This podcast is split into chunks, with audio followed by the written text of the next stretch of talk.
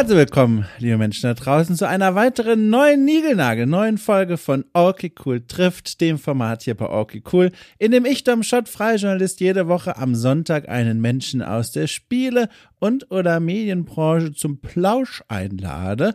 Und so war es auch dieses Mal. Ich hatte zu Gast Geraldine Hohmann, eine Person, die ich in meinem Kopf so ein bisschen immer mir abgespeichert habe als die GameStar-Stimme, was aber eigentlich ja gar nicht stimmt.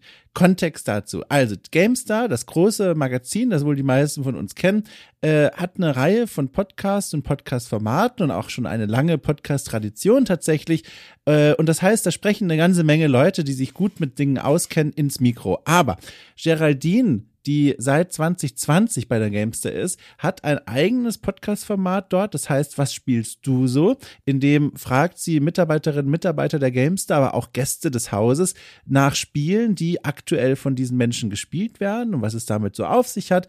Ähm, und sie, seitdem sie dabei ist, ist sie bei mir so doll abgespeichert als die Gamester-Stimme, dass ich dann fast dazu verleitet war, die, die Folge hier so mit dieser Unterüberschrift so zu benennen. Und dann dachte ich mir, oh, ich will aber auch nicht den Menschen Unrecht tun, die außerdem bei der Gamester in ein Mikro sprechen und das außerdem auch sehr gut machen. Und deswegen seht ihr die Überschrift, die jetzt dort steht. Aber ich wollte trotzdem erzählen, was ich so mit dieser Person verbinde. Und jetzt habe ich schon ein bisschen was über Geraldine gesagt. Sie ist, wie gesagt, seit 2020 bei der GameStar, hat dort angefangen als Trainee, ist mittlerweile Redakteurin, betreut dort diesen Podcast Was spielst du so, arbeitet aber auch mit Texten und mit klassischen spieljournalistischen Formaten und hat davor eine wirklich spannende andere Karriere begonnen, nämlich sie ist in Berlin aufgewachsen, kommt auch von dort und hat dort an der HTW ähm, Game Design studiert und dort auch ihren Abschluss gemacht. Das heißt, sie war erst auf den Spuren einer Spieleentwicklerin und hat dann eben sich doch umentschieden äh, und die Karriere einer Spielejournalistin eingeschlagen, ist dafür nach München gezogen und hat dann dort, wie gesagt, bei der GameStar angefangen. Und das ist ein ziemlich spannender Karrierewechsel, wie ich finde. Und genau darüber haben wir auch in unserem Gespräch gesprochen. Es ging aber auch darum, wie sie sich auf ihren Podcast, was spielst du so, vorbereitet. Das war für mich sehr spannend, weil äh, das im Grunde ja auch ein Interview, ein Gesprächspodcast ist, so ähnlich wie auch hier Okay Cool. Und deswegen ich immer interessiert bin daran, am Austausch mit Leuten, die sowas ähnliches machen wie ich, äh, um so zu erfahren, wie die das eigentlich machen, wie die sich vorbereiten. Und das war für mich ein sehr spannender Teil des Gesprächs. Aber auch der ganze Rechts, äh, Gott, der ganze Rest, Entschuldigung, ich habe hier gerade rechts gesagt, weil rechts von mir ist gerade Samson, einer meiner Karte, auf den Schreibtisch gesprungen. Und ich weiß nicht, wie präsent euch da draußen mein Kater ist, aber er hat sechseinhalb Kilo mittlerweile auf den Rippen und da ist schon eine Menge Masse in der Luft, wenn hier sich was bewegt. Und ich hatte kurz Angst, er drückt mir hier auf die Aufnahme, dass hier alles explodiert, aber alles ist gut gegangen. Also, aber auch, das wollte ich sagen, der ganze Rest des Gesprächs war für mich sehr interessant, sehr spannend. Ich habe die Begegnung mit Geraldine sehr genossen. Ich glaube, ich sage es auch im Gespräch. Ich hatte mir schon gedacht, obwohl ich sie gar nicht persönlich kannte, dass das ein super netter Austausch wird. Ich verfolge ihre Arbeit und hatte schon ein gutes Gefühl, äh, bevor das Gespräch überhaupt losging. Und ich sollte recht behalten. Es war wirklich eine schöne Stunde, ähm, die übrigens beginnt, apropos Kater Samson, mit einem kurzen Gespräch über ein Spiel, das jetzt zum Zeitpunkt der Aufnahme dieser Anmoderation in Bälde, ich glaube im Juni erscheinen wird, Stray, ein Spiel von einem Indie-Team, das sich dreht um eine orangene Katze. Äh, sehr interessiert daran, bin sehr neugierig drauf. Und auch über dieses Spiel sprechen wir in diesem einem Stündlein. So, und damit würde ich sagen, vielen Dank für die Geduld äh, bei dieser Anmoderation, die dann doch irgendwie ein Ziel gefunden hat. Ich wünsche euch ganz viel Spaß mit diesem Gespräch zwischen Geraldine Hohmann und mir.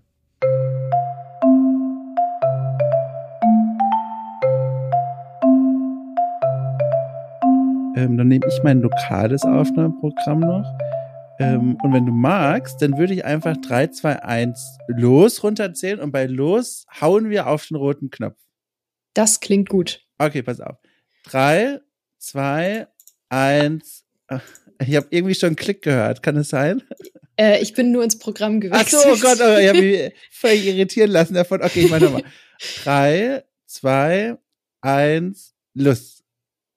Läuft das? Top. Top, Läuft. wunderbar. So, alles klar. Jetzt nehme ich mal kurz erstmal zum Runterkommen einen, einen Schluck von meinem Getränk. Mhm. Und dann frage ich dich mal, ähm, etwas, was sich ergibt aus der Uhrzeit heraus, zu der wir aufnehmen. Wir sind beide jetzt am Ende eines wahrscheinlich langen Arbeitstages, bei dir der erste nach dem Urlaub, wie ich weiß, was mich natürlich zu der Frage führt, die von vielen Menschen immer gefragt wird, ohne es so zu meinen, aber ich mein's ernst. Wie geht's dir? Wie war dein Arbeitstag? Was hast du heute erlebt? Was hast du heute gemacht? Ähm, so lieb, dass du fragst. Mein Arbeitstag war heute verhältnismäßig entspannt. Ich komme quasi frisch aus einer eigenen Podcast-Aufnahme für Was spielst du so? Mhm. Habe gerade den Podcast eingebucht, warte jetzt noch auf den fertigen Schnitt, den ich noch hochladen werde nach diesem Podcast. Und ansonsten habe ich eine schöne Preview geschrieben zu Stray, dem äh, Katzenspiel. Oh, großartig. Ich habe mhm. das schon im Blick. Äh, ich freue mich da ganz doll drauf. Bist du etwa ein Katzenmensch? Kann man dich damit gewinnen? Tatsächlich gar nicht. Das Ach. ist auch ähm, das Problem gewesen, beziehungsweise die Herausforderung. Ich bin der totale Hundemensch und Katzen an sich begeistern mich jetzt nicht so wahnsinnig. Mhm. Ähm, und ich weiß, jetzt mache ich mich direkt unbeliebt. Die Sache ist, ich bin allergisch auf Katzen und ich oh. finde Katzen schon ganz süß und wenn ich dann mal eine Katze treffe, die irgendwie niedlich ist und mir übers Knie schlägt, so, dann denke ich so, okay, ich ignoriere die brennenden Augen und meine schrittweise schließenden Atemwege. Ich finde das schön, ich mag diese Katze, aber an sich sind Katzen für mich per se kein krasses Verkaufsargument. Deswegen habe ich sehr viel mehr von Stray erwartet als nur die Katzen. Aber ich habe mehr bekommen. Darf ich mal fragen, äh, wie weit geht denn so die allergische Reaktion bei dir? Ich frage deswegen, weil ein, ein guter Freund von mir, er wird wahrscheinlich vielleicht hoffentlich zuhören und dann weiß er auch direkt, dass er gemeint ist, Grüße gehen raus. Der hat unter anderem eine Allergie gegen Katzen, aber auch gegen Nüsse. Und mhm. je nachdem, was ihm davon unter die Nase gehalten wird, sind die Reaktionen durchaus vorhanden. Und ich selber bin einer von den glücklichen Menschen, äh, die ohne Allergie durchs Leben laufen. Äh, und deswegen habe ich so eine kleine Faszination dafür und frage dich jetzt mal, wie ist das denn so? Also, wenn du jetzt zum Beispiel, weiß ich nicht, im, im, keine Ahnung, im Rahmen einer Reise nach Hamburg äh, meinen beiden Kater in der Innenstadt Hamburgs über den Weg laufen würdest, äh, was würde da so passieren? Wurde ich gerade eingeladen nach Hamburg? In die Innenstadt von Hamburg, ja. Ja. ähm, nicht so viel. Es, es ja. wäre nicht lebensgefährlich. Also lebensgefährlich wäre es vielleicht, wenn du mir Gut. beide Katzen eine ganze Nacht lang ins Gesicht reiben Ach, würdest. Ach du liebe Zeit.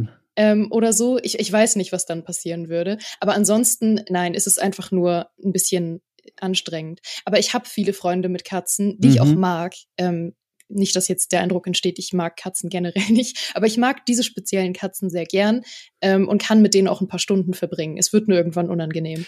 Aber das ist jetzt auch eine sehr spannende Perspektive. Stray, wie gesagt, ein Spiel über und mit einer Katze in der Hauptrolle. Für mich persönlich direkt spannend, äh, weil ich eben diesen Draht zu diesen Tieren habe. Aber ich habe noch gar nicht drüber nachgedacht, wie das Spiel eigentlich für eine Person wirkt, die mit den Tieren jetzt per se, aus welchen Gründen auch immer, gar nicht so viel anfangen kann. Kannst du schon mal so einen Einblick geben. Also ich, wahrscheinlich wird der Podcast erscheinen, wenn auch die, die Vorschau schon erschienen ist. Davon gehe ich irgendwie jetzt einfach mal aus. Mhm. Deswegen halte dich nicht zurück, so viel wie du erzählen magst. Wie gefällt's dir denn? Wie, wie ist es? Mir gefällt's wahnsinnig gut. Also Ach.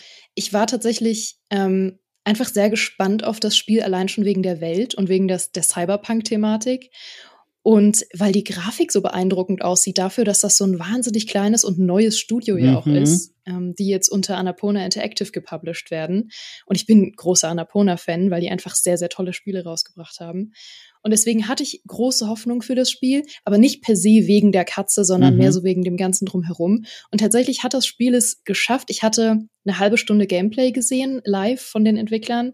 Und das Spiel hat es geschafft, dass ich mich sowohl für die Welt als auch für die Katze wirklich begeistert habe, weil da eine Liebe zum Detail drin steckt, auch diese Katze mit Persönlichkeit zu versehen, aber nicht zu sehr zu vermenschlichen, eigentlich fast gar nicht, aber trotzdem, dass man das Gefühl hat, man spielt eine Katze mit Charakter. Ja.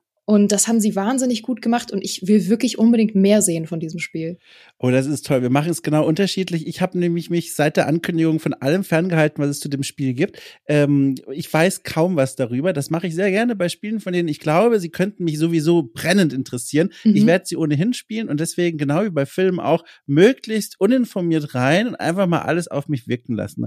Äh, das, was du jetzt mir zum Beispiel gesagt hast mit Cyberpunk und so, war schon eine neue Info. So wenig weiß ich. Also ich bin wirklich ich, ich habe aufgehört bei Katze in der Hauptrolle und ich bin sehr doll drauf gespannt. Sehr doll. Oh nein, jetzt habe ich dich gespoilert. Jetzt Im weißt Grunde du, dass es Cyberpunk ist. Aber, ja, aber das ist okay, damit kann ich noch leben. Und da haben wir eine wunderbare, also wir haben angefangen zumindest damit, äh, zumindest damit, eine Brücke zu bauen. Du hast gerade von Spieleentwicklung erzählt und von Dingen, die dir aufgefallen sind, die du toll findest, weil es noch so ein junges Entwicklerteam ist. Und da berührst du quasi, oder zumindest versuche ich es in diese Richtung gerade zu biegen, einen Punkt deiner Biografie, den ich wahnsinnig spannend finde. Denn man kennt dich heute unter anderem als Stimme von dem GameStar Podcast. Was spielst du so? Dazu kommen wir später noch.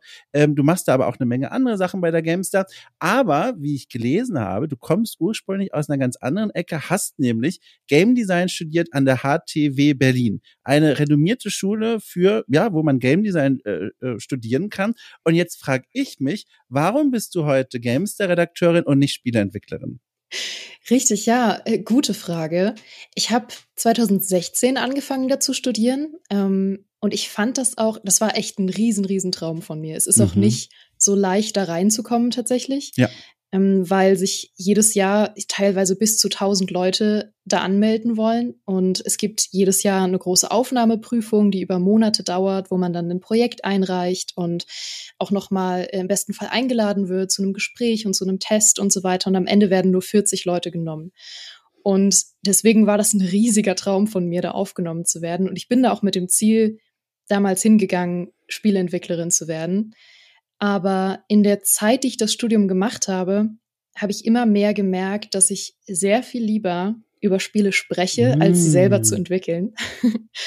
Und dann dachte ich, hey, Gamestar. Nein, ich habe Gamestar auch schon immer sehr lang gelesen, also schon, ja, wahrscheinlich schon seit ich Kind war und hatte dann irgendwann auch das Abo und war einfach Fan davon, ähm, was für Geschichten man in der Gamestar gefunden hat und wie da teilweise über Spiele gesprochen wurde und hatte das Gefühl, vielleicht wollen die mich ja haben. Vielleicht mhm. wollen die ja meine Sicht der Dinge sehen. Vielleicht interessiert sie das ja. Und dann gab es eine Ausschreibung zum Ende meines Studiums genau.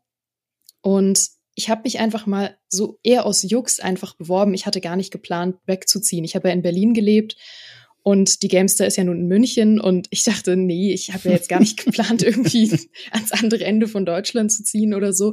Aber irgendwie konnte ich nicht widerstehen und habe mich auf diese Stelle beworben. Und wenige Tage später stand das dann alles und ich habe mir eine Wohnung gesucht in München. Wahnsinn. Mhm. Kanntest du da schon Leute in der Stadt in München? Niemanden. Wow.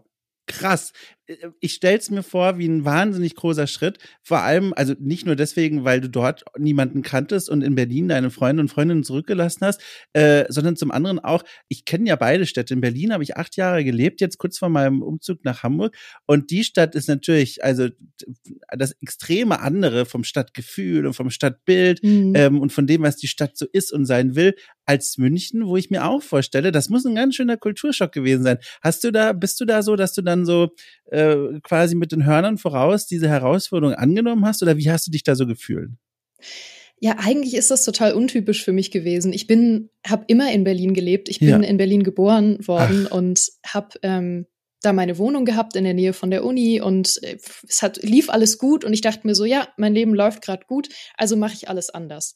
Ich weiß nicht, was da in mich gefahren ist, aber es war, es war natürlich total aufregend, aber ich hatte auch zu dem Zeitpunkt dann ein bisschen das Gefühl, dass ich mal raus muss aus der Stadt. Ich glaube, wenn man da einfach sehr, sehr ja. lang gelebt hat, muss man auch mal was anderes sehen. Und mittlerweile finde ich es auch echt schön in München, weil ich das auch schätze, dass München so ein bisschen, mhm. bisschen ruhiger manchmal ist, ein bisschen ländlicher, ein bisschen sauberer. Ähm, es gibt sehr viel weniger Hundekot auf der Straße als in Berlin das lasse ich einfach mal so stehen. Ich, hab, ich war gespannt, was da jetzt noch kommt. Ich habe extra diese Pause mal gelassen und war gespannt, wie du die ausfüllst. Und ich fühle mich hier sehr äh, an die Hand genommen, weil mir geht's ganz genauso. Wie gesagt, ich bin jetzt nicht in Berlin geboren, aber ich habe da acht Jahre gelebt und habe genau dasselbe Gefühl gehabt, als ich nach Hamburg gezogen bin. Hamburg ist natürlich kleiner als Berlin. Hamburg ist aber auch vor allem im, von dem, was ich jetzt bisher sagen kann, im äh, Westen der Stadt sehr, sehr sauber und sehr hübsch einfach. Man merkt, dass das eine richtig reiche Stadt ist. Alles sieht wahnsinnig aus dem Ei gepellt aus. Und ich glaube, vor der Berlin-Zeit hätte mich das ziemlich abgeschreckt, weil es mir zu hübsch ist und zu, zu, zu lieb und zu nett. Aber nach acht Jahren Berlin und Uringeruch und Hundekot und, und Leute, die völlig drauf, die am Nachmittag in die Arme laufen, was auch einen Reiz hat irgendwie. Ja. Aber nach acht Jahren fühlt sich das hier genau richtig an. Deswegen, ich glaube, ich glaube, ich kann nachvollziehen, was du hier meinst. Nee, du hast recht. Also ab und zu, ich bin natürlich noch ab und zu in Berlin, um meine Familie und meine Freunde zu besuchen. Ja. Ähm, und dann ist es auch schön, wenn man dann mal wieder die Leute hat, die einem äh, völlig auf Droge in die Arme laufen äh, und Gras anbieten oder so. Ja. Dann kann man sagen, das ist sehr nett von dir, aber nein, danke. ähm, das ist, ich habe die Abwechslung. Ja, äh, nur so, wie viel du sagen kannst, natürlich so ganz grob, weil da bin ich neugierig, weil ich ja wie gesagt auch in der Stadt gewohnt habe. Wo etwa war deine Bude, bevor du umgezogen bist? Quasi genau gegenüber von der HTW Berlin. Also das in, muss ich jetzt natürlich nachschauen. Ja, Treptow-Köpenick war das. Also bei der Spree. Es war so. auch eine schöne Gegend. Ach, guck mal, wir waren ja quasi Kieznachbarn fast. Ich habe nämlich Echt? zuletzt gewohnt in Alt-Treptow. Ähm, und das ist ja quasi über die Spree rüber. Und ich habe, mhm. also eigentlich war es schon mehr Neukölln. Ich habe direkt in der Nähe der Sonnenallee gewohnt. Also es ist jetzt nicht ganz Nachbarn, aber wir sind in derselben Ecke, sage ich mal, ganz grob. Ach, lustig. In Neukölln bin ich aufgewachsen. Da habe ich mit meiner Familie gelebt, bevor Echt? ich meine eigene Wohnung dort hatte, ja. Äh, äh, äh, darf ich fragen, so, wie, wie alt bist du? Ich bin jetzt 26. Okay, 26. Jetzt versuche ich zurück, zurückzurechnen. Also aufgewachsen. Um Gott, ich krieg das gerade nicht mehr hin im Kopf. Also, äh, wo befinden wir uns? In welchem Jahr, wenn du 96, 95, kann das sein? 95? 96. 96. Wie, wie war es, Ende der 90er in Neukölln aufzuwachsen? Was, was weißt du noch? Was hast du mitgenommen an Eindrücken? Äh, es war gefährlich primär. Ja. ähm, ich weiß nicht, ich war nie ein großer Fan von der Gegend. Man muss sagen, für die Leute, die es nicht kennen, Neukölln ist so ein bisschen mit die schwierigste und dreckigste Ecke von Berlin. Ähm, war sie nicht immer, als meine Familie da ursprünglich hingezogen ist, war sie das wohl noch nicht. Aber mhm. soweit ich mich dann erinnern kann, war es halt ein bisschen schwierig. Mhm. Und man war nicht so gerne spät nachts noch unterwegs. Ähm, aber es härtet ab. Und ja. äh, jetzt, jetzt kann mich nichts mehr schocken. Also ich habe Neukölln als, ich sag mal, sehr es hat die Extreme irgendwie so in sich vereint, so wie ich es kennengelernt habe. Wie gesagt, ich habe es ja zu einem völlig anderen Kontext kennengelernt, auch nicht so lange wie du ich kenne die Ecken, wie auch die, wie du auch du gerade beschrieben hast, die so ein bisschen sind, wo man auch dann nicht mehr nachts unterwegs sein will. Aber Neukölln hatte auch diese wunderschönen Ecken, wo du durchläufst und denkst, mein Gott, so coole Leute und so cooles Essen vor allem auch und mhm. so coole Bars. Da war so beides nebeneinander. Aber gegen Ende meiner Zeit, als ich dann auch wusste, ich zieh's um, war ich dann auch ganz froh, weil dann gab es bei mir in der Nähe auch mal eine Schießerei am Späti, so so ein Drive-by-Shooting, wo ich mir dachte, oh, alles klar, ich, ich ja, fange ja. mal mit dem Packen an, weil langsam reicht's mir auch. Also, ne, es war einmal, das war jetzt ist auch nicht so, dass es irgendwie da, dass die Stadt am Brennen ist da in der Ecke, aber es ist schon, man merkt schon, man es ist in Berlin. Kommt vor. Genau, und nicht im, im fränkischen Idyll oder so. Es ist ja. schon was anderes, ja. Ich muss dazu sagen, meine, meine erste Wohnung in der Köln war relativ in der Nähe von einem Bordell. Ähm, oh. Und meine zweite Wohnung in Berlin war direkt über einem Swingerclub. Also Du, jetzt ohne, ach Quatsch, ich, also ich glaube, ich kann, weiß sogar, in welcher Ecke das war. Ich bin da häufiger an so einem Ding vorbeigefahren, falls es das heute noch gibt. Ach, das ist ja lustig. Aber krass, sehr spannend, wie du diese Stadt wahrgenommen hast und dass du dich jetzt so in München so gut eingelebt hast. Das ist richtig schön. Mhm. Ja, ich find's, find's wirklich schön. Vor allem auch mit den Menschen, die man dann trifft, natürlich. Wir kommen zu München später nochmal. Ich muss nochmal zurückkehren kurz zu deinem Studium. Und zwar, ähm, du hast gesagt, du hast das Studium beendet. Da muss man ja auch dann so eine Abschlussarbeit machen. Kannst du mal uns Einblick geben in dein Övre quasi, was du so im Laufe deines Studiums oder vielleicht auch im Rahmen der Abschlussarbeit so gemacht hast? Gibt es vielleicht da draußen noch irgendwo eine itch.io-Seite von Geraldine, wo man die ganzen Spielchen noch spielen kann, die du da angefertigt hast? Oh Gott, ja. Also im Rahmen des Studiums habe ich tatsächlich viele Spiele gemacht. Ähm, die in der Qualität schwanken, würde ich sagen. ja, sehr gut. Auf einige bin ich stolz, auf andere vielleicht nicht mehr so arg. Ähm, ja. Ich glaube, es gibt tatsächlich eine itch.io-Seite, die nee. nicht ich angelegt habe, sondern mein Kommilitone damals, mit dem ich ein Projekt gemacht hatte. Ja. Und das war unser erstes Projekt jemals, wo wir einfach nur Unity gelernt haben. Und das war so eine Art Horrorspiel, Sidescroller. Ähm, da habe ich ich, Gott, es war, weiß ich nicht, es war kurios. Da haben wir irgendwie die Geschichte von so einem Horrorhotel genommen und haben so eine abstruse Geschichte erzählt, aber im Endeffekt war es einfach ein Sidescroller-Action-Spiel. Und ich glaube, er hatte mal eine Seite dafür angelegt und ich glaube, man kann das noch finden, aber ich hoffe nicht. Also ich habe hier gerade alle Recherchefähigkeiten, die ich habe, in meine Finger gelegt und mal ganz schnell geguckt, aber auf die Schnelle jetzt nichts gefunden leider. Gott sei Dank. Ja, aber ich finde das wahnsinnig spannend. Ist es denn noch so, dass dich das noch mit begleitet zu deiner jetzigen Arbeit? Wir kommen noch dazu, du machst jetzt was eigentlich ganz anderes erstmal. Du schreibst und sprichst vor allem über Spiele. Aber passiert es so, dass du dann nach Feierabend denkst, boah, die kreative Energie und was ich im Studium gelernt habe, muss mal wieder raus. Ich mache jetzt ein kleines gesellschaftskritisches Indie-Spielchen. Ist das so? Total. Ich hatte die Lust schon so oft, ähm, weil mir das dann schon irgendwann fehlt. Ja. Bisher ist es an der Zeit gescheitert, aber ich bin mir sicher, dass ich da noch mal in das Thema reingehen werde. Ich habe ja auch ganz verschiedene Sachen gemacht im Studium. Also ich habe eine Zeit lang Game Art gemacht, hauptsächlich mit 2D und 3D. Ähm, vor allem auf 3D habe ich mich dann irgendwann spezialisiert, oh. weil wir oh. unsere Kurse ja selbst zusammenstellen konnten. Ähm, ich habe natürlich auch Programmieren gemacht am Anfang, weil das war ursprünglich das, was ich machen wollte, weil ich auch ähm, ja in der Schule immer Informatikkurs äh, und so weiter hatte und das sehr gern gemacht habe.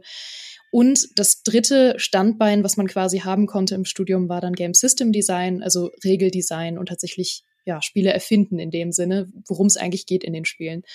Und ich habe alles so ein bisschen ausprobiert. Ich habe mich, glaube ich, weniger spezialisiert als manch andere bei uns. Ich habe immer so ein bisschen, ein bisschen von allem gemacht. Und das fehlt mir alles teilweise. Also ich hätte richtig Lust, mal wieder ein bisschen was zu programmieren oder mal wieder 3D zu machen. Ähm, oder wie du sagst, ein kleines gesellschaftskritisches Indie-Spiel zu entwickeln. Du, bei dir hat im Hintergrund gerade ein Kind geschrien. Ich frage, ist alles in Ordnung? äh, ist das, wohnst du in Kindergartennähe? Äh, es ist alles in Ordnung, hoffe ich. Ich glaube, das kam es, aus meinem Hausflur. Es ähm, klang sehr äh, gestresst. Äh, deswegen ich äh, habe hier keine Kinder gefangen in meinem Schrank. du, uh, whatever floats your boat, ist nicht mein Ding. Ich bin hier nur mit dir zu sprechen. Juristische Belange gehen an die Polizei. Gut, gut. Also alles in Ordnung. Gut, das freut mich. Ich hatte ja schon Gespräche, du, da mussten wir Pausen einlegen, weil die Wohnung sich zum Brandherd entwickelt hat. Das war alles schon mal da. Äh, ah. Hat es teilweise gar nicht in die fertige Folge geschafft, weil es dann ziemlich spektakulär wurde. Aber egal, schön, dass es dir gut geht. Genau. Äh, zu, äh, zu, zurück zu dir und deinem Weg nach dem Studium. Jetzt hast du es ja schon gesagt, du bist dann äh, bei der GameStar gelandet. Ähm, ich habe gelesen, äh, ab seit Februar 2020 erst als Trainee, mittlerweile Redakteurin. Jetzt ist natürlich die spannende Frage für mich und vielleicht auch die Leute da draußen. Wann hat sich bei dir dieser Gedanke entwickelt, ich möchte eigentlich vor allem jetzt beruflich auch über Spiele schreiben und sprechen und würde dafür auch ans andere Ende des Landes ausgerechnet zur Gamestar gehen. Ist, ist die Gamestar wirklich die Zeitschrift, die du vor allem verfolgt hast oder gab es auch vielleicht noch andere Kandidaten, andere Anlaufstellen, die du dir hättest vorstellen können? Oder vielleicht sogar was komplett weg von Spielen? Das hatte ich eine Zeit lang auch überlegt, auf jeden Fall. Also, weil das Studium war wunderschön und wahnsinnig lehrreich. Du, du sagst es schon, das ist halt eine wirklich, wirklich gute Uni mhm. dafür. Die hat nicht umsonst einen guten Ruf. Ähm, aber es ist auch wirklich auslaugend. Also, wenn man Spiele liebt und dann aber wirklich tagtäglich viele, viele Stunden damit arbeitet und ja auch weit über acht Stunden hinaus teilweise, wenn man halt so ein großes Projekt hat und in einem halben Jahr ein Spiel entwickeln muss, dann sind das, ist das nicht in acht Stunden am Tag zu schaffen. Und dann verschwimmen die Grenzen einfach sehr stark zwischen Hobby und Studium oder Beruf. Und ich hatte dann auch eine Zeit, in der mir das alles ein bisschen viel wurde und in der ich halt überlegt habe, so, oh, verliere ich vielleicht meine Leidenschaft oder meinen Spaß mhm. an Spielen? Und hatte dann ein bisschen Sorge davor und dachte auch, mache ich vielleicht einfach was komplett anderes, damit ich wieder privat mehr Freude an Spielen habe. Ähm, ich bin froh, dass es dann nicht so gekommen ist. Ich bin froh, dass ich mich dann dagegen entschieden habe und gesagt habe, ähm, dass ich dann in den Journalismus gehe. Und darauf gekommen bin ich eigentlich, weil das damals schon, als ich mich entschieden habe, was ich studiere, so ein bisschen die, die zweite Option war. Ich habe immer gedacht, ich mache entweder Game Design oder Journalismus. Und ich bin, glaube ich, nie auf die Idee gekommen, dass es ja auch Gaming-Journalismus gibt. Ob, obwohl ich das verfolgt habe, obwohl ja, ich die Games da gelesen habe, aber irgendwie habe ich diese Verknüpfung nie gemacht. Naja, Gott sei Dank habe ich sie dann irgendwann gemacht. Ja, krass. Aber man könnte jetzt meinen, du bist so ein bisschen von der Regen in die Traufe gekommen. Wir erinnern uns, du hast eben gesagt, du hast eben noch einen Podcast aufgenommen. Wir sind mhm. für die Menschen da draußen schon jenseits der gängigen acht Stunden Arbeitszeiten. Ähm, und danach wirst du dich noch weiterhin um diese Aufnahme und so weiter kümmern. Jetzt könnte man ja, wie gesagt, meinen, und ich mache ja denselben Job wie du im Grunde. Ich kenne, ich weiß ja, wie, wie lange solche Arbeitstage sein können in der Redaktion. Jetzt könnte man meinen, an der Arbeitsbelastung hat sich jetzt nicht viel verändert für dich. Ist das denn so? Nimmst du das so wahr oder fühlt sich das irgendwie trotzdem anders an? Ja, es stimmt teilweise. Ähm, Punkt eins, man wird jetzt dafür bezahlt, was im oh, Studium sehr nicht gut. passiert. Das ist ein großer Unterschied. Stimmt, das ist ja, gut, ja. Das, das ist natürlich ein Faktor. Nee, aber Quatsch. Ähm, ich glaube, dass es, ähm, dass es doch nochmal was anderes ist, wenn man wirklich in der Firma arbeitet ähm, und weniger. Ich meine, du arbeitest jetzt zu großen Teilen auch als, als freier Autor und ja. ich kann mir vorstellen, dass es da auch nochmal echt schwierig ist, sich selber Grenzen zu stecken. Mhm was ja, wenn man fest in der Firma angestellt ist, ähm, nochmal mehr von der Firma aus passiert. Also weil man einfach offiziell Überstunden macht und offiziell ja. auch Überstunden abbaut irgendwann. Das heißt, das hat alles nochmal so ein bisschen einen anderen Rahmen. Und im Endeffekt macht man es ja auch aus Leidenschaft. Also wenn ich jetzt sage, ich buche nachher noch schnell meinen Podcast ein, dann mache ich das ja weil ich meinen Podcast liebe und weil ich ja. will, dass der morgen pünktlich kommt und ähm, weil ich auch einfach nicht ruhig schlafen könnte, wenn es nicht so wäre. Ey, das ist ja, das ist ja wirklich spannend. Das, das ist, führt auch direkt, das ist eine schöne Möglichkeit, um mal drauf zu sprechen zu kommen. Du sagst ja auch schon deinen Podcast, dieses Was spielst du so? Vielleicht mal für die Leute da draußen, falls sie es nicht kennen sollten. Kannst du mal den Elevator Pitch raushauen? Worum geht's da? Was passiert da? Welche Rolle spielst du da? Also in was spielst du so? Das ist ein Spin-off-Podcast von unserem großen Gamester-Podcast, der normalerweise eine Stunde dauert. Was spielst du so? Dauert immer 15 bis 20 Minuten. Und jede Woche lade ich mir irgendwen ein aus der Gamester-Redaktion oder von außerhalb. Gamester and Friends sagen wir immer so ein bisschen. Äh, du warst ja auch schon da, leider nicht ja. bei mir. Da Aber war über, ich nämlich krank. Ja, stimmt. Da habe ich mit Micha über Gothic gesprochen. Äh, das ja. war äh, eine große Freude. Er wusste vorher auch nicht, von was ich erzählen werde. Und ich wette, ich wette um alles in dieser Welt, außer vielleicht um meine Haustiere, dass er nicht geahnt hat, dass ich ausgerechnet Gothic spiele. Das war, weil ich zu dem Zeitpunkt für Okay Cool holt nach ähm, dieses Spiel nachgeholt habe. Mhm. Äh, Klammer auf, eines der Premium-Formate, liebe Zuhörerinnen und Zuhörer, bekommen Sie für knapp fünf Euro im Monat auf Steady, Klammer zu. Äh, und da war er sehr überrascht. Das hat, ne, war ein sehr schöner Moment, aber wie du sagst, schade, dass ich dich da verpasst habe. Ja, weil normalerweise ähm, mich, das war wirklich eine absolute Ausnahme. Normalerweise verpasse ich keine einzige Folge. Ich bin halt die Moderatorin von Was spielst du so und frage dann jede Woche einen Gast äh, oder eine Gästin, was spielst du so?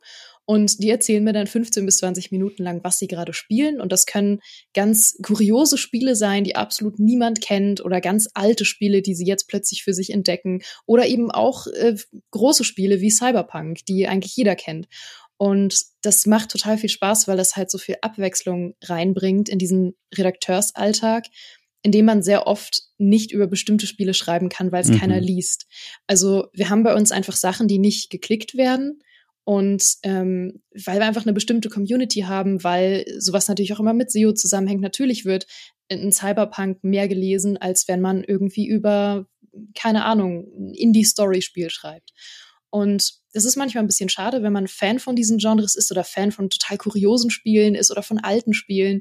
Und dann kann man diese ganze Energie und Liebe, die man für diese Spiele hat, in dieses kleine 15-Minuten-Format packen und das ist total schön, dann auch immer zu merken, wie meine Gäste einfach total Spaß daran haben, endlich mal darüber sprechen zu können, dass sie irgendwie ein JRPG total feiern, aber sie können sonst eigentlich fast nie darüber schreiben. Und dann können sie einfach mal 15 Minuten ihre ganze Fanliebe da so rauslassen. Und äh, das macht das Format für mich halt auch so schön und abwechslungsreich. Und ja. Ja, im Endeffekt kann man dann auch mal neue Spiele entdecken, die man vorher nicht auf dem Schirm hatte. Wirklich ein tolles Format und ich höre das auch äh, immer wieder. Ähm, einfach, wenn es aufploppt im Feed, freut mich und höre da rein, weil man das so schön auch wegkonsumieren kann. Und du, du machst das ja auch toll. Und dazu habe ich übrigens auch gleich noch mehrere Fragen. Das ist nämlich hochspannend, weil mit was spielst du so? Du hast es schon berührt wir machen da so ein bisschen das, was sehr ähnlich ist, weil das ist ja im Grunde auch eine Art Gesprächs-Interview-Podcast und das mache ich ja hier auch. Und damit wird's für mich automatisch schon hochfaszinierend, weil ich dann jemanden hab jetzt mit dir, äh, mit der ich mich austauschen kann, wie du dich vorbereitest auf diese Gespräche, wie du da so rangehst. Also viele Fragen, die jetzt auf dich zuprallen werden. Ich fange aber mal noch mit einer Grundlage an, die mich auch interessiert. Wie bist du eigentlich an dieses Format gekommen? War das ein Format, was Micha, der ja mittlerweile für die Podcast-Innovation quasi zuständig ist, entwickelt hat und dir gepitcht hat? Oder hattest du die Idee? Wie, wie habt ihr, also das Format und du zusammengefunden? Genau, das Format kam ursprünglich von Micha, der damals, glaube ich, ganz frisch die, die Podcast-Hoheit übernommen hatte. Und der einfach versucht hat, was können wir noch für kleinere irgendwie Spin-off-Formate oder andere Formate ähm, an Podcasts anbieten, die einfach ein bisschen was anderes bedienen als unser Ein-Stunden-Podcast, den wir schon hatten. Und er hat, glaube ich, boah, drei, vier Folgen oder so hat er damals moderiert als, ähm, als Versuchskaninchen, ob die gut ankommen und ähm, ob die Leute da irgendwie Spaß dran haben. Und die waren auch noch gar nicht entkoppelt von unserem Gamester-Podcast, sondern die sind im selben Feed erschienen. Und zeitgleich hatte ich ähm, damals mein Jahresgespräch mit unserem Chefredakteur Heiko ah. und hatte erzählt, ähm, dass ich einfach sehr, sehr gern in den Podcasts dabei bin. Ich hatte zu dem Zeitpunkt, war ich schon oft beim, bei und mit Micha im Podcast. Ich hatte auch schon mal einen äh, geleitet, wo ich ein Interview dann hatte in dem Podcast. Und ich habe gesagt, so, hey, Podcast ist was, was ich gern mehr machen würde. Und dann meinte Heiko zu mir, das ist ja ein lustiger Zufall, weil Micha kam auf mich zu und meinte, er würde dir gern mehr Podcast-Verantwortung geben. Sehr gut. und dann habe ich mit Micha gesprochen und der meinte so, ja, wir haben ja das neue Format, was spielst du so? Und äh, ich kann das selber nicht machen, jetzt wo ich die, den neuen Job habe und ich suche da jemanden, der das moderieren kann und übernehmen kann und hättest du da Bock drauf? Und ich hatte richtig viel Bock drauf. Sehr gut. Das ist ja wirklich toll. Äh, man merkt auch so ein bisschen die, wie, wie soll ich das sagen, so ein bisschen noch den, den, das alte Erbe von Micha und zwar ein Element, das ich, das ich so ganz fest mit ihm verbinde, die feste Anmoderation, die feste, vorbereitete, vorgeschriebene, vorbereitete Anmoderation, die er ja so gerne macht mhm. äh, und die du auch in diesem Format übernommen hast. Also für die Leute, die es nicht kennen, du hast einen, einen launigen Text quasi vorbereitet, passend abgestimmt auf den Gast, der den Gast so ein bisschen vorstellt und so ein paar kleine Witzchen da drin rein verpackt und das wird vorgelesen und dann geht's los. Und äh, da habe ich mich gefragt, ist das was gewesen, was du nur zu gerne übernommen hast? Liegt das dir ohnehin? Oder war das quasi im Kleingedruckten gestanden? Das Format kommt mit dieser festen Anmoderation, das muss so sein. Nee, gar nicht. Ich kann tatsächlich mittlerweile auch schalten und walten, wie ich will mit dem Format. Ach, also das hat mich ja komplett aus der Hand gegeben in dem Moment. Ich kann ähm, experimentieren, was, was Headlines angeht, was ähm, die, die Bilder angeht, was mhm. die Moderation angeht, was die Gäste angeht. Micha hat damit tatsächlich eigentlich, also er hat nur noch eine überwachende Position, ja. die er halt bei alle unseren Podcasts hat. Ähm, aber ich suche mir auch die Gäste immer selber aus und die Themen und so weiter. Und diese Anmoderation mag ich einfach sehr gern, weil ich äh, es, es hat sich so ein bisschen zu so einem Running Gag dann entwickelt, zu dem mir auch oft Leute dann schreiben, hey, ich höre deinen Podcast am liebsten nur wegen der Anmoderation, weil ich immer irgendwelche Running Gags oder so in die Anmoderation und mhm. Abmoderation packe. Und ich finde es einfach eine nette Art, irgendwie die Leute abzuholen, gerade bei so einem kurzen Podcast, ähm, dass man einfach immer noch irgendwie eine kuriose Geschichte oder irgendeinen, irgendeinen passenden irgendeine passende Anekdote zu dem hat, worum ja. es dann geht an dem Tag. Ja. Wie bereitest du dich auf die Gespräche vor? Äh, sind das Gespräche, von denen du schon ganz genau weißt, sie werden das und das Spiel nennen, vielleicht noch auf den und den Punkt hinaus wollen? Wie viel davon ist dir vorher schon bekannt und, und wie bereitest du dich vor? Das würde mich mal brennend interessieren. Also das ist ein super spontanes Format ja. in der Regel. Ähm, dadurch, dass es so ein kurzes Format ist, dadurch, dass ich ja eigentlich hauptsächlich Redakteurin bin und nicht mir viel Zeit dafür nehmen kann, ähm, insgesamt brauche ich für den Podcast vielleicht so ein bis zwei Stunden die Woche, also mit Vorbereitung, ja. Aufnehmen, Einbuchen und so weiter. Ähm, und mehr Zeit hätte ich auch gar nicht. Das heißt, im Endeffekt frage ich meistens sehr spontan, weil ich verplane, bis Mitte der Woche jemanden zu fragen. Frage ich Mitte der Woche irgendwen so, hey, du meintest doch vor zwei Wochen mal, du würdest zu mir in den Podcast kommen. Wie wär's heute? Ja, jetzt. Du meintest doch sicher in zehn Minuten, oder? Sehr gut. Und meistens sind die Personen dann so, mm, okay, I guess. Und, ähm, und dann machen wir das einfach spontan. Und wie gesagt, meistens kommen die Leute auf mich zu, mittlerweile, was ich total schön finde, und sagen, hey, ich spiele gerade XY, hättest, wäre das was für dich? Und ich sag immer ja. Es ist immer was für mich. Mhm. Ähm, das heißt, ich weiß dann das Thema schon, weil die Leute wegen des Themas auf mich zukommen und äh, schaue mir das Spiel an oder kenne das Spiel vielleicht auch schon ähm, und habe eine grobe Idee davon, was mich an dem Spiel interessieren würde, wenn ich es nicht kennen würde. So, was sind Faktoren, die man in 15 Minuten klären kann? Ähm, was sind so Fragen, die man sich vielleicht stellt, wenn man das Spiel nicht kennt oder nicht gespielt hat? Aber da bereite ich nicht so viel vor. Das heißt, das Einzige, was ich wirklich schreibe vorher, ist die Anmoderation. Und das passiert halt in der Regel auch zehn Minuten vorher. Und deswegen wird die Anmoderation manchmal auch sehr abgefahren und kurios, weil einfach mein, mein Stressgehirn dann einfach irgendwas schreiben Im muss. Wahn geschrieben. Ja, ja. ja. Sehr gut. Äh, das ist ja eine Form von, also das sind ja Gespräche, Interviews, frage ich mich aber, weil das sind ja auch Interviews und Gespräche in einem sehr besonderen Rahmen mit Kolleginnen und Kollegen, die du normalerweise kennst, über ein ganz konkretes Spiel in einem relativ kleinen Zeitrahmen. Da fragte ich mich jetzt in der Vorbereitung auf unser Gespräch, bist du denn auch generell leidenschaftliche Interviewerin? Also sprichst du auch gerne mit, weiß ich nicht, Entwicklerinnen und Entwicklern über deren Arbeit? Ist das eine Situation, die dir viel Spaß bereitet? Schon, ja. Es ja. macht mich ähm, immer sehr nervös, obwohl ich mittlerweile wirklich schon zigtausend Interviews geführt habe, aber es macht mich immer noch nervös vorher, ähm, wenn man die, gerade die Personen nicht, nicht kennt und äh, einfach mit denen noch nie gesprochen hat bei Entwicklerinnen und Entwicklern. Ähm, und gerade wenn es äh, Entwicklerinnen und Entwickler sind, von denen man vielleicht Fan ist. Also mhm. eins meiner spektakulärsten Interviews war dann mal mit ähm, zwei Entwicklern von Skyrim zum Ach. Jubiläum damals. Und da war ich vielleicht aufgeregt vorher. da dachte ich mir so, hui, okay, das ist mal was Neues. Aber ich mache es wirklich, wirklich gern. Also gerade wenn man dann merkt, dass die Leute auch auftauen am anderen Ende und ja. Lust haben zu sprechen. Und ähm, oft sind das ja auch Leute, die vielleicht selber nervös sind, weil Entwicklerinnen und Entwickler sind auch keine professionellen Sprecher in der Regel, sondern äh, die machen auch einen völlig anderen Job und sind vielleicht auch aufgeregt, darüber zu sprechen.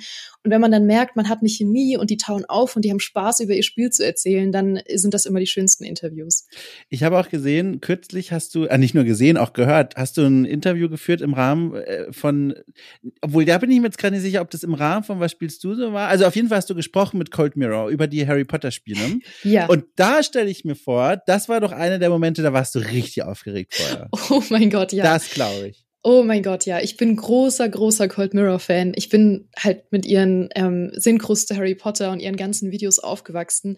Ich zitiere sie immer noch viel zu oft, Jahre später. Und ähm, ja, ich war wirklich, wirklich aufgeregt, weil sie einfach so ein total toller Mensch ist und ich wirklich aufgeregt war, mit ihr zu reden, weil ich dachte mir, ich kann nicht in einer Welt leben, in der Cold Mirror mich hasst. Und was, wenn ich irgendwas sage, was sie verärgert? Klar, sie wird dich sofort hassen. Das ja. war ein realistisches Szenario. Was hätte passieren können? Natürlich. Ich mal mir nur realistische Albtraum-Szenarien aus vor sowas. Nee, da war ich wirklich aufgeregt. Da habe ich tagelang äh, an nichts anderes denken können. Aber das war so ein schönes Gespräch, weil sie ja wirklich ein irrsinnig herzlicher Mensch ist mhm. und ein irrsinnig lustiger Mensch und man echt toll einfach mit ihr über Sachen reden kann. Sie hat dann im Endeffekt ähm, so viele tolle Anekdoten erzählt von Alan Rickman Fanfiction und äh, von einem Dokument, was sie damals geschrieben hat, wo sie sich das perfekte Harry Potter Spiel ausgemalt hat in Word. Dieses Dokument hat sie während des Podcasts dann rausgekramt oh, und wow. vorgelesen. Ähm, das war wirklich ganz, ganz toll. Das war noch zusammen mit meiner Gamester-Kollegin Natalie, die ja. auch absolute Harry Potter-Expertin ist. Und das war wirklich ein tolles Gespräch. Also ich, ich, ich kenne diese Momente, wo die Aufregung kurz vor dem Druck auf den roten Knopf und bevor man sich zusammenschaltet, echt nochmal ansteigt. Hier bei Okay Cool, das, also das, das, den Podcast gibt's jetzt seit etwas mehr als zwei Jahren, seit etwas mehr als zwei Jahren jeden Sonntag eine Person hier vom Mikro. Und ich muss sagen, diese grundlegende Nervosität bei mir, die hat sich dann relativ bald gelegt, weil viel stärker immer dieses Gefühl von Neugier war. Also klar, ich bin natürlich aufgeregt, das ist oft eine fremde Person, meistens eine fremde Person, die ich nicht kenne, aber aber die Neugier auf diesen Menschen und endlich meine Fragen stellen zu können und sich zu unterhalten, die ist immer größer als die Nervosität, was zum Glück sehr angenehm ist. Sonst wäre ich, glaube ich, nach zwei Jahren schon ein Wrack, wenn ich jede Woche da vom Stuhl falle, fast von Nervosität. Aber es gab so ein paar Gespräche auch, da habe ich dann gemerkt, verdammt doch mal, jetzt geht die Pumpe aber echt mehr, als es eigentlich notwendig wäre. Und das sind so Menschen gewesen, die vor allem, also wenn man so versucht, wenn ich jetzt gerade versuche, so einen roten Faden zu finden, was diese Menschen alle zusammenbringen, das sind Leute, die schon super lange Teil der Branche sind, ob jetzt auf Seite des Journalismus oder Seite der Spieleentwicklung und die schon also wo du richtig merkst, die schleppen so viele Geschichten in einem riesen Rucksack mit sich rum und jetzt darin die spannenden Geschichten zu finden, die sie mhm. auch gerne erzählen und die vielleicht noch nicht so häufig erzählt wurden, das hat mich so nervös gemacht. Und es waren dann so Personen wie zum Beispiel Jörg Langer, da war ich sehr nervös, ähm, weil ich auch noch nie mit ihm irgendwie direkt Kontakt hatte und gar nicht so einschätzen konnte, wie, wie funktioniert das zwischen uns eigentlich? Und kann ich in einer Stunde irgendwas Spannendes von ihm erfahren, was er also vielleicht noch nicht ständig erzählt hat? Gunnar Lott war ja auch wahnsinnig äh, nervös. Also mhm. diese ganzen Menschen, wo du merkst, die haben einfach schon eine super große, lange und spannende Biografie im Rucksack rumliegen und du da, da darfst da drinnen so ein bisschen rumwühlen. Mein Gott, ey, da war ich aber nervös. Total. Mit Gunnar Lott habe ich auch vor kurzem gesprochen, äh, mit, mit Gunnar und Christian von Stay das Forever. Das habe ich gehört. Das Quiz war das, ne? Unter anderem. Genau, wir hatten ja so ein Live-Podcast-Festival ja. auf Gamestar, wo Was spielst du so als so Quiz-Spezialausgabe vertreten war. Und da gab es eben auch eine Folge mit Stay Forever und da war ich auch wirklich nervös vorher, weil ich dachte, hey, das sind so die Podcast-Koryphäen einfach und ich als quasi total neue Person, also klar, ich mache es jetzt auch schon ein Weilchen, aber im Vergleich zu den beiden halt seit gestern gefühlt. Mhm. Ähm, und da dachte ich mir so, das, da möchte ich einfach auch einen guten Eindruck machen. Und äh, das hat aber, das war wirklich auch ein, ein cooler Abend mit den beiden. Ja, aber schön, dass du das Gefühl auch kennst. Fühle mich ja sehr gut aufgehoben. Ähm, apropos Ken, wenn du schon selber gerne diese Interviews führst und selber einen Interview-Podcast ja auch machst, gibt es auch Interview- oder Gesprächspodcasts, die du selber auch hörst, die du so vielleicht ein bisschen im Hinterkopf hast bei deiner Arbeit oder die dich einfach so interessieren? Gibt es da irgendwas? Hast du überhaupt Zeit dafür? Ich habe tatsächlich irgendwann das ein bisschen aufgehört, Podcasts zu hören. Ja. Ähm, genauso wie man, glaube ich, auch ein bisschen aufhört, selber auf Gamster zu lesen, mhm. ähm, weil man die meisten Sachen entweder geschrieben hat oder mitbekommen hat, wie andere sie geschrieben haben oder sie ohnehin gegengelesen hat. Ja. Das heißt, man ist nicht mehr privat auf Gamester unterwegs, ähm, wie ich jetzt auch nicht mehr wirklich viel privat Podcasts höre. Tatsächlich habe ich den Gamester Podcast viel gehört, bevor ich bei Gamester war. ähm, immer beim, beim Wäschefalten. Ja. Ähm, das heißt, ich kriege jetzt immer noch Lust, Wäsche zu falten, während ich aufnehme. Wäsche falten. Ich glaube, ich habe noch nie in meinem Leben die, also das gehört, Wäsche falten, Wäsche zusammenlegen, oder? Ist das ein, ist das ein Berliner Dialektding? Wäsche falten? Das Gute klingt Frage. so mittelalterlich irgendwie. Ja, vielleicht ist es ein mittelalterliches Ding. Ich ja. äh, weiß nicht, ich mag auch manchmal so ein bisschen mittelalterliche Ausdrucksweisen. Leuten den Hof machen ist zum Beispiel ein ganz schöner Ausdruck, finde ich. Angeblich 26 Jahre alt. Ich rufe es nochmal in Erinnerung. okay. Also, Entschuldige, ihr habt dich unterbrochen. Nee, das, ähm, ich habe früher ein bisschen Gaming-Podcasts gehört, ähm, mittlerweile nicht mehr so viel, wie ich gern würde. Es heißt aber nicht, dass ich nicht wieder anfange. Es mhm. ist einfach aktuell auch so ein, so ein Zeitding. Ich glaube, wenn man halt schon acht Stunden plus am Tag ähm, sich mit sowas beschäftigt, dann versucht man am Abend manchmal ein bisschen was anderes zu machen. Ähm, und ich glaube, daher kommt so ein bisschen, ja. dass man das dann nicht mehr so häufig macht. Was sind denn die Dinge, mit denen du so eigentlich ausspannst? Das ist ja, wie du schon gesagt hast, ein super wichtiger Faktor, um so ein Gegengewicht zu schaffen zu der Arbeit, die intensiv ist, zu den vielen Dingen, die du, die du in der Redaktion machen musst. Was sind denn so deine Gegengewichte aktuell? Also mein größtes Hobby, was ich gerade nicht ausüben kann, aber was ich jahrelang gemacht habe, war Theaterspielen. Ach. Ja, das habe ich wahnsinnig gern gemacht. Damit bin ich auch aufgewachsen, mehr oder weniger. Da habe ich als, als, Kind schon mit angefangen, in einem äh, Verein damals in Berlin. Und äh, da sind wir immer in der Kölner Oper aufgetreten, zweimal im Jahr. Wow, was war Und, das für ein Stück? Ähm, das war immer, äh, einmal im Jahr haben wir an Weihnachten immer so eine Art ähm, Märchen oder sowas gespielt, irgendwas mm. familienfreundliches, wo dann ähm, Familien mit ihren Kindern gekommen sind. Und im Sommer haben wir dann immer den Krimi oder irgendwas in der Richtung gespielt. Und das war wirklich cool, da auch ähm, aufzuwachsen, einfach in diesem Verein mit all den Leuten, die halt total bunt gemischt vom Alter waren. Ich war immer die Jüngste und die Ältesten waren halt über 70 und dazwischen gab's alles. Und äh, das habe ich viele, viele Jahre gemacht, bis ich äh, Abi gemacht habe damals. Und das war halt sehr zeitaufwendig, deswegen konnte ich dann nicht beides machen. Danach habe ich dann, weil mir das gefehlt hat, einfach zu spielen, weil ich das ja jede Woche gemacht habe, mein Leben lang, ähm, habe ich dann mit Improvisationstheater angefangen, auch in Berlin noch. Und das habe ich dann aufgehört, als ich umgezogen bin und wollte dann eigentlich in München wieder damit anfangen und mir eine neue Gruppe suchen. Aber dann kam Corona und dann gab es das ah. nicht mehr. Ähm, ich werde jetzt aber, wenn, sobald es wieder irgendwie möglich ist, werde ich tatsächlich damit wieder anfangen. Also Theater ist eine große Leidenschaft von mir. Und äh, ja, ansonsten anderer Nerdkram, Pen and Paper spielen, lesen. Ich wollte wollt gerade fragen, Pen and Paper liegt ja fast dann schon wieder auf der Hand. Äh, ja. Ne? Ist ja auch, hast du da eine, bist du da Teil einer Gruppe aktuell oder ist das auch so ein Ding, suchst du dir noch? Ich äh, war bis vor kurzem Teil von einer Gruppe, da haben wir D&D gespielt. Ja. Und äh, jetzt gerade bin ich gruppenfrei. Ähm, Gruppenfrei. Darf man, ich, wie ist das passiert? Bist du gestorben im Rahmen der Kampagne? Oder? Äh, darüber möchte ich nicht reden. Alles klar. nee, aber jetzt ähm, werde ich, glaube ich, einfach mal wieder mit neuen Leuten was anfangen. Ja. Und vielleicht auch mal wieder ein neues äh, System, mhm. weil D&D ähm, ist ja nicht alles. Ich habe zum Beispiel auch, bevor ich Pen and Paper gespielt habe, eine Weile Lab gespielt für ähm, das Pen-and-Paper-System von Vampire the Masquerade. Oh ja. Und das war ziemlich cool. Und ich hätte vielleicht auch mal Lust, da statt LARP, ähm, also Live-Action-Roleplay, für alle, die es nicht kennen, mhm. ähm, die noch nerdigere Variante mit Kostüm. ähm, da hätte ich auch echt mal Lust, das als Pen and Paper zu spielen. Oder Call of Cthulhu oder irgendwas in der Richtung. Bin ja auch großer Horror-Fan. Du, also es stecken jetzt so viele Sachen drin. Ich entscheide mich einfach nochmal zurückzugehen zu dem Podcast. weil, weil da ist nämlich, ich wollte nämlich da was fragen, wovon ich mir dachte, wer weiß, ob du das schon mal gefragt wurdest. Und jetzt besteht mal die Möglichkeit, den Spieß quasi umzudrehen und zu fragen, Geraldine, was spielst du denn so momentan?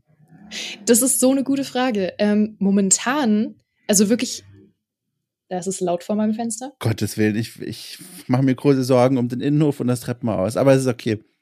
Ja, du weißt nicht, in was für einer Krisensituation mhm. ich hier gerade mich befinde. Nee, ähm, momentan, also just in diesem Moment quasi, also nicht just in diesem Moment, während wir reden, aber aktuell. Wollte sagen, ja. Sehr unhöflich auch. ja, doch, ich spiele nebenbei zwei Sachen. Ja. Ähm, nee, aktuell spiele ich zum hunderttausendsten Mal mal wieder Oblivion. Oh. Äh, eins meiner liebsten Rollenspiele und besser als Skyrim, finde ich. Ich habe es nie gespielt. Das ist eine von den Titeln, die ich nachholen muss noch. Solltest du, solltest ja. du. Es ist wirklich, es hat diese Wonkiness und diese, ähm, diese so ein bisschen, diese charmante, es ist so ein bisschen charmant dilettant.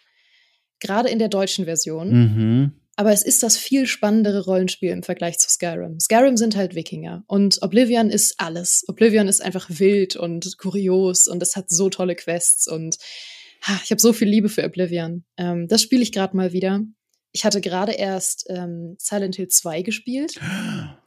Sehr ähm, gut. Du merkst, ich habe eine Liebe für alte Spiele. Ja. Und äh, ja, regelmäßig spiele ich immer mal wieder Anno 1800 und Sims. Sehr gut. Anno 1800, bin mir sicher, alle warten darauf, dass ich wieder irgendwas dazu sage. Es ist ja mein, eines meiner, meiner liebsten Dauerprojekte, über dieses Spiel zu sprechen. Sehr schön. Die Liste geht noch weiter die Liste geht immer weiter. Ähm, ich habe viele Sachen, die ich immer mal wieder anfange, was ich auch eigentlich immer, ich habe quasi immer eine offene Runde Dragon Age Origins, weil ich das immer zu Ende spiele und dann wieder neu anfange. Und das heißt, ähm, Dragon Age Origins ist quasi ein Dauerprojekt von mir. Also auch aktuell habe ich eine offene Runde Dragon Age Origins, die 17.000ste oder so. Um Gottes Willen. Ähm, du merkst, ich spiele Spiele sehr oft mehrmals, wenn ich sie einmal mag.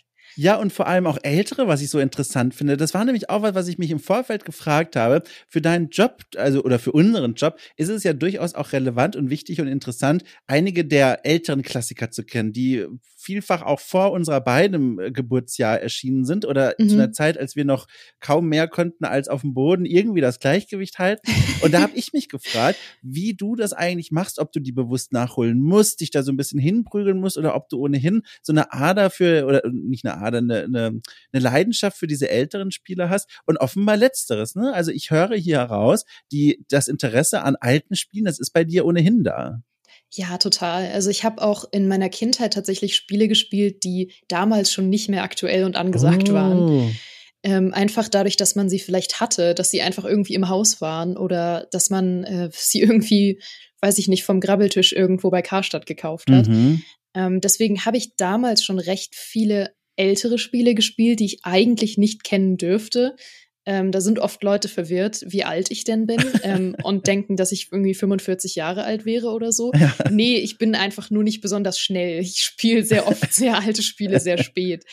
Ähm, das heißt, ich habe schon eine Leidenschaft dafür, aber ich finde es tatsächlich gar nicht so einfach, was du angesprochen hast, weil wenn man jünger ist, dann hat man ja einfach diesen Vorsprung nicht, den andere ja. teilweise haben. Und dann noch, also wirklich signifikant viele Spiele nachzuholen aus einer Zeit, zu der man noch nicht mal geboren war, gleichzeitig aber auch mit aktuellen Spielen auf dem neuesten Stand zu sein, ist schlichtweg nicht möglich. Also ich glaube, manchmal muss man dann einfach auch so ein bisschen gucken, was seine Nische ist. Ja, gleichzeitig, wenn man es versucht, positiv umzuformulieren, äh, Menschen wie wir, die jetzt im Vergleich zu den Ältesten aus unserer Branche halt noch etwas jünger sind, ähm, was ich gemerkt habe, ist, wir bringen auch nicht dieses Gewicht mit, diese ganzen Klassiker zu kennen und mit denen aufgewachsen zu sein. Weil was ich manchmal beobachte bei älteren Kollegen und Kolleginnen, die verweisen dann bei neuen Spielen gerne so ein bisschen genervt darauf, naja, das gab's ja schon mal 1992 in diesem und jenen Spiel und das wurde ja alles schon mal gemacht und war damals sowieso viel besser. Und diese, mhm. dieses Wissen ist natürlich ein, ein wahnsinniger Gewinn, wenn man das hat und das alles referenzieren und in den Kontext setzen kann. Aber gleichzeitig führt das auch manchmal zu so einem, zu so einem Abtun von, von neuen Spielen, die vielleicht mit alten Ideen versuchen, was Neues zu machen. Und das ist so eine, Betriebsblindheit, glaube ich, die wir beide zum Beispiel nicht haben. Einfach nur bedingt dadurch, dass wir mit denen eben nicht aufgewachsen sind. Ja, total. Das ist auch, glaube ich, diese Magie vom ersten Mal einfach, wenn man irgendwie weiß ich nicht, sowas wie in, in Half-Life irgendwie das erste Mal ja. so beeindruckende Physik erlebt hat oder wenn man das erste Mal eine Open World hatte oder sowas. Das ist natürlich riesig und ich habe auch Spiele bestimmt, die ich ein bisschen verklärt habe, weil ich da Dinge zum ersten Mal erlebt habe, die danach dann keine große Sache mehr waren oder zum guten Ton gehören mittlerweile bei Spielen. Ähm, gleichzeitig kann man dann aber auch, wenn man solche Spiele nicht kennt, total gut zurückgehen und wirklich mal ausprobieren, hey, machen die das denn wirklich besser als Spiele mhm. heute? Ist das wirklich die bessere Open World oder war es einfach nur die erste Open World ja. und deswegen ein besonderes Gefühl? Oder das, das finde ich auch immer einen spannenden Faktor. Oh Gott, da ist mir gerade richtig die Spucke hängen geblieben, um Gottes Willen. Der, der, der Körper sehnt sich nach dem Feierabend. Es war ein sehr langer Tag, aber ich finde das super spannend, was du da sagst. Ich weiß gar nicht, in welche Richtung ich zuerst gehen will. Ich frage mal so, ähm, was ich gemerkt habe, da sind wir wieder bei, bei Gothic 1, als ich das gespielt habe, da merkte ich auch so richtig, ich hatte so eine, hm, so eine große Begeisterung, fast schon gänsehautartig dafür, wenn ich mir vorgestellt habe, wie alt dieses Spiel mittlerweile ist, über 20 Jahre alt, und dass ich jetzt quasi in diesem Programmiercode herumwandere, den schon so viele Menschen vor mir gesehen haben und den vor so vielen Jahren Menschen gemacht haben. Und das mhm. war so eine Form von ach, Ehrfurcht ist vielleicht zu groß, aber vergleichbar vielleicht mit dem Spaziergang durchs Museum, wenn man sich äh, Exponate anschaut und sich denkt, mein Gott, das Ding ist so alt, ey, und ich gucke mir das gerade an. Diese Form von Begeisterung, die habe ich ganz doll immer wieder, wenn ich diese alten Spiele spiele. Kannst du das nachvollziehen? Ist das ein Gefühl, das dir bekannt ist oder ist das dir völlig fremd, was ich gerade beschreibe? Nee, das hast du eigentlich total schön beschrieben. Ich ach, kann das total nachvollziehen. Das ist also, ja schön. Ich, ich habe auch eine totale Faszination für allein die Optik und das Gefühl von alten 3D-Spielen. Mhm. Zum Beispiel aus der Ära von Gothic oder sogar noch davor mit äh, vorgerenderten Hintergründen und so. Ich folge auch einem Twitter-Account, der einfach nur Bilder von vorgerenderten Hintergründen oh. ständig postet, weil ich diese Ästhetik liebe. Und man kriegt da so ein ganz merkwürdiges Gefühl in der Brust manchmal, wenn man ja. so wirklich ganz alte Sachen sieht und irgendwie weiß, mit was für wenigen Mitteln in Sachen Engine und irgendwie Technikpower, die entwickelt worden sind. Das ist ein ganz, ganz abgefahrenes Gefühl. Das habe ich auch manchmal. Ich habe noch einen alten Game Boy Color und da gibt es Spiele drauf, wo es mir ein absolutes Rätsel ist, wie man mit einer dermaßen geringen Anzahl von Knöpfen und in einer furchtbaren Programmiersprache sowas Tolles zaubern kann. Und ich glaube, wenn man, wenn man daran denkt, wie, wie alt diese Sachen sind und in was für einem Rahmen die entstanden sind und mhm. wie man teilweise noch behelfsmäßig super kreativ irgendwas erschaffen musste, um diese Spiele spielbar zu machen. Zum Beispiel sowas wie, um bei dem Game Boy Color Beispiel zu bleiben, gab es ja manchmal so Spiele, die nativ nicht speichern konnten. Ähm, die konnte man entweder durchspielen oder man musste halt von vorne anfangen, wenn man den Gameboy geschlossen hat. Und dann haben sie sich ja so damit beholfen, dass es dann sogenannte Speichercodes gab, mhm. so Passwörter, womit man dann speichern konnte, dass man in diesem Level ist. Tatsächlich hast du natürlich einfach das Passwort eingegeben und dieses Level wurde geladen und der hat nichts gespeichert, was du vorher gemacht hast. Aber das sind dann so die Sachen, wo ich mir denke, das ist doch so cool, dass es einfach ja. Videospiele schon in der Zeit gab, in der man so wenige, so begrenzte technische Möglichkeiten hatte was für ein, ich sag mal, altes Spiel, muss nicht unbedingt ein Klassiker sein, aber eines dieser älteren Spiele steht denn momentan so bei dir mit als nächstes auf der Liste, wo du, und wenn du überhaupt so eine Liste hast, wo du sagst, so, boah, sobald mal wieder Zeit ist und Muße, dann würdest du dich diesem Spiel gerne mal widmen. Gibt's da momentan eins? Boah, gute Frage. Die Liste ist erschreckend lang. Ja. Ähm, natürlich, aber ich glaube, eins, was ich schon mal angefangen habe und aus einem richtig dummen Grund abgebrochen habe, ist Baldur's Gate 2. Oh, da können ähm, wir uns die Hand geben übrigens. Da bin ich an der, genau in derselben Situation wie du auch. Oh, sehr gut. Ich fühle mich immer so schlecht, wenn ich das zugeben muss, weil ich bin ein riesiger Rollenspiel-Fan und ich weiß, man muss Baldur's Gate 2 kennen, aber ah, es ist so schwer. Ich weiß nicht. Ich habe es angefangen und okay, es gibt, gab einen Grund, der mich auch noch davon abgehalten hat, der weniger dumm ist. Äh, einfach, man sagt ja immer, Baldur's Gate 2 ist das bessere Baldur's Gate, man soll einfach damit anfangen und man muss den ersten nicht gespielt haben. Aber ich fand es so verwirrend, von Leuten angesprochen zu werden, die mir gesagt haben, ja, wir haben ja das und das krasse Abenteuer zusammen erlebt. Und ich war so, mh, mm, nun, ja. ich schätze schon. Und dann wusste ich nicht, wie ich diesen Leuten antworten soll, weil ich auch immer total viel Roleplaye in, in Rollenspielen und immer wirklich einen Charakter verkörpern will. Und ich wusste ja nicht, wie meine Beziehung zu diesen Leuten ist. Und das hat mich total genervt. Und der dumme Grund, warum ich abgebrochen habe, ist dieses furchtbare Geräusch, dieser Scroll-Sound, der ständig kommt, wenn man irgendwie durch das Menü blättert. Oh. Der kommt bei jeder Gelegenheit. Und ich wollte mir die ganze Zeit meine Items und Fähigkeiten angucken und immer kam dieses Blätter, Blätter, Blätter. Und ich war so gestresst davon. Ich habe wirklich Kopfweh bekommen. Und das ist der dümmste Grund, weil das G2 nicht zu spielen, ich weiß. Du, ich finde das aber sehr nachvollziehbar. Ich erinnere mich auch noch an das Geräusch und tatsächlich für mich war es exakt der gleiche Grund, warum ich nicht reingekommen bin, den du gerade beschrieben hast. Bin ein ganz großer Rollenspieler im doppelten Sinne. Ich mag das Genre, aber wenn ich sowas spiele, dann bin ich da auch drin und dann möchte ich die mhm. Welt verstehen und dann verkörpere ich eine Figur. Den gebe ich auch gerne so Quirks mit. Ich weiß noch, Fallout New Vegas war das. Das habe ich gespielt und da habe ich mir vorgenommen, ich spiele so einen ollen Cowboy. Und der olle Cowboy hat von Anfang an eine Pistole. Und diese, ich werde das ganze Spiel über keine andere Waffe benutzen als diese Pistole, weil das ist seine Pistole, das ist sein Ding. Er hat eine tiefe Bindung zu dieser Waffe aufgebaut. Und so habe ich dieses Spiel dann so weit gespielt, wie es nur noch irgendwie ging mit diesem ollen Revolver. Und das hat mir so viel gegeben. Und mhm. dafür kriege ich auch oft viel Kopfschütteln. Und es ist schön mal zu hören, dass du das nicht nur kennst, sondern aus demselben Grund diesen Klassiker abgebrochen hast.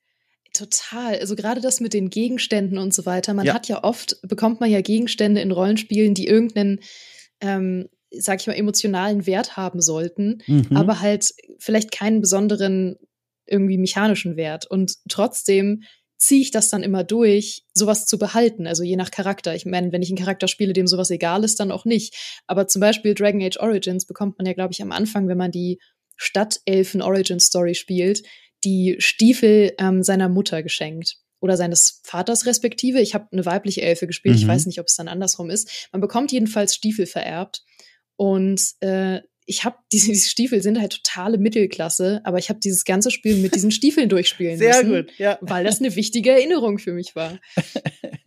Ja, das kenne ich. Das mache ich auch sehr gerne. Dann trage ich Sachen im Inventar mit und äh, in Diablo 1, weiß ich noch, da habe ich dann, wenn ich diesen Butcher da gelegt habe, habe ich dann die Waffe, mit der ich ihn besiegt habe, auf dem Dorfplatz niedergelegt, als Erinnerungsstück an diese Heldentat, wo du auch denkst, wenn jetzt jemand hier reinkommt und mir über die Schulter schaut, der wird sagen, Dom, hör auf, komm mal zu Bewusstsein wieder. Was machst du denn hier? Das ist, also ich fühle es komplett. Ich fühle es komplett. Das ist so schön. Ja, voll. Ah, also super spannend einfach. Wie, wie ist das denn jetzt so, wenn man jetzt von hier aus, also wir waren jetzt tief in der Vergangenheit und wenn wir jetzt von hier aus nochmal den Ball weit werfen in die Zukunft. Auch eine Frage, die mich brennend interessiert. Wo siehst du eigentlich deine berufliche Zukunft? Eher in der Richtung des Spielejournalismus oder in der, eher in der Richtung der Spieleentwicklung? Weil wenn ich dir so zuhöre, die letzte Stunde, man hört immer wieder durch die Begeisterung für deine jetzige Arbeit, aber eben auch diese große Begeisterung und die Leidenschaft für Spiele machen, die ja immer mal wieder durchdringt, obwohl du ja gerade, wie gesagt, tagsüber was ganz anderes machst.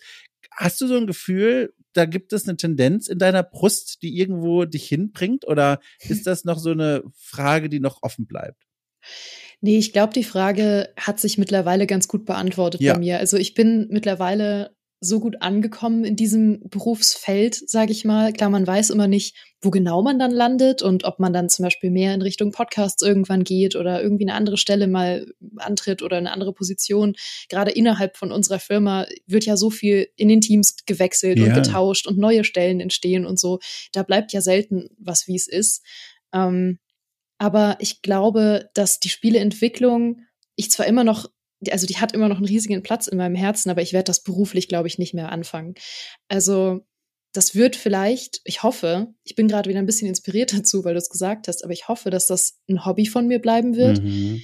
Ähm, ich werde das aber beruflich nicht mehr machen, weil ich glaube, ich habe einfach eine zu große Leidenschaft für die diese riesige Abwechslung, die ich Ja. jetzt in dem Job habe, mit den tollen Interviews, mit irgendwo hingehen, mit Leuten kommunizieren, die das Gleiche lieben, mit ähm, Sachen irgendwie so lange vorab kennenlernen und äh, Spiele sehen, auf die Leute seit Jahren warten und du bist vielleicht die erste Person, die dieses Spiel in den Händen halten kann. Mhm. Das sind alles so Sachen, die würde ich nicht aufgeben wollen, weil das einfach zu schön für mich ist.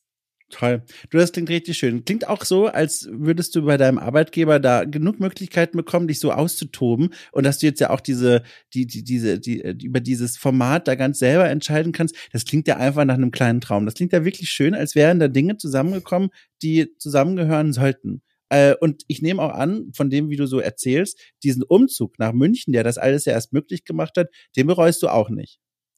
Nee, manchmal fehlt mir Berlin als Ja. Stadt ähm, und schon noch die Menschen natürlich, die ich da habe.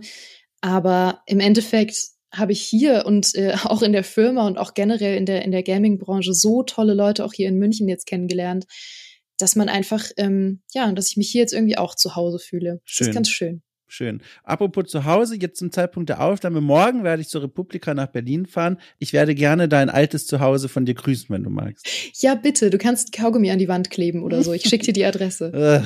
Ach, okay, ich, ich bin ja mal gespannt, was die Stadt wieder dieses Mal mit mir machen wird. Du, schön. Du, äh, ich würde sagen, wir machen an dieser Stelle den Sack zu. Wir haben unsere Stunde voll. Ich habe so viele Dinge gefragt, die ich dich endlich schon die ganze Zeit mal fragen wollte. Jetzt hatte ich die Gelegenheit. Ich fand das super spannend. Du, vielen Dank für diese Einblicke, ey. Vielen Dank für die Einladung. Es war wahnsinnig schön. Ach, das freut mich aber. Das ist wirklich schön. Also ich hatte auch irgendwie keinen Zweifel, dass das hier eine nette Stunde wird, weil ich habe dich jetzt schon so oft gehört und dachte mir, ach nein, mit ihr kannst du sprechen. Gutes Gefühl haben. Oh, wie schön. Ich muss dich unbedingt noch mal in was spielst du so reinholen. Ach, gerne. Äh, ohne mich, ja. Ähm, und dann machen wir beide das noch mal, weil Ja, das geht gerne. nicht, dass Micha dich wegschnappt, während ich krank bin. Sehr gerne. Ich werde wieder irgendwas Kurioses vorbereiten, was dich vom Stuhl hauen wird. Perfekt. Äh, ich, ich bin gespannt. Ja, sehr gerne, du. Äh, und dann wünsche ich dir für den restlichen Abend noch viel Erfolg mit der Restarbeit. Äh, Danke. und äh, komm einfach noch gut durch diese restliche Woche. Dankeschön, du auch. Ich wink dir zu, ne? Bis dann. Tschüss. Tschüss. Jawohl. Vielen Dank fürs Zuhören, liebe Menschen da draußen. Das war mein Gespräch mit Geraldine Hohmann. Habe ich sehr genossen. Ich hoffe, ihr da draußen auch. Und wenn dem so ist, nochmal der kleine Hinweis, äh, wie auch schon mitten in der Folge, einmal platziert. es sei mir verziehen, aber es passte da so gut. Ihr könnt okay cool auch finanziell unterstützen auf Steady. Einen Link zur, äh, zur Folge, will ich schon sagen. Quatsch. Äh, zur Steady-Seite findet ihr in der Folgenbeschreibung. So rum nämlich. Und ähm, ansonsten wünsche ich euch eine tolle Woche, die ihr vielleicht sogar euch selbst verschönern könnt, indem ihr im Laufe der Tage mal den ein oder anderen Wertungsstern auf Apple Podcasts oder Spotify oder ähnlichem raushaut für okay cool. Da freue ich mich drüber, da freut ihr euch drüber und die Menschen, die dank eurer Bewertung und des Algorithmus über diesen Podcast stolpern werden. Mein Name ist Domschott, ich bin sehr müde, werde jetzt ein Bad nehmen und wünsche euch eine fantastische weiß ich nicht, Weihnachtszeit. Auch die wird eines Tages kommen.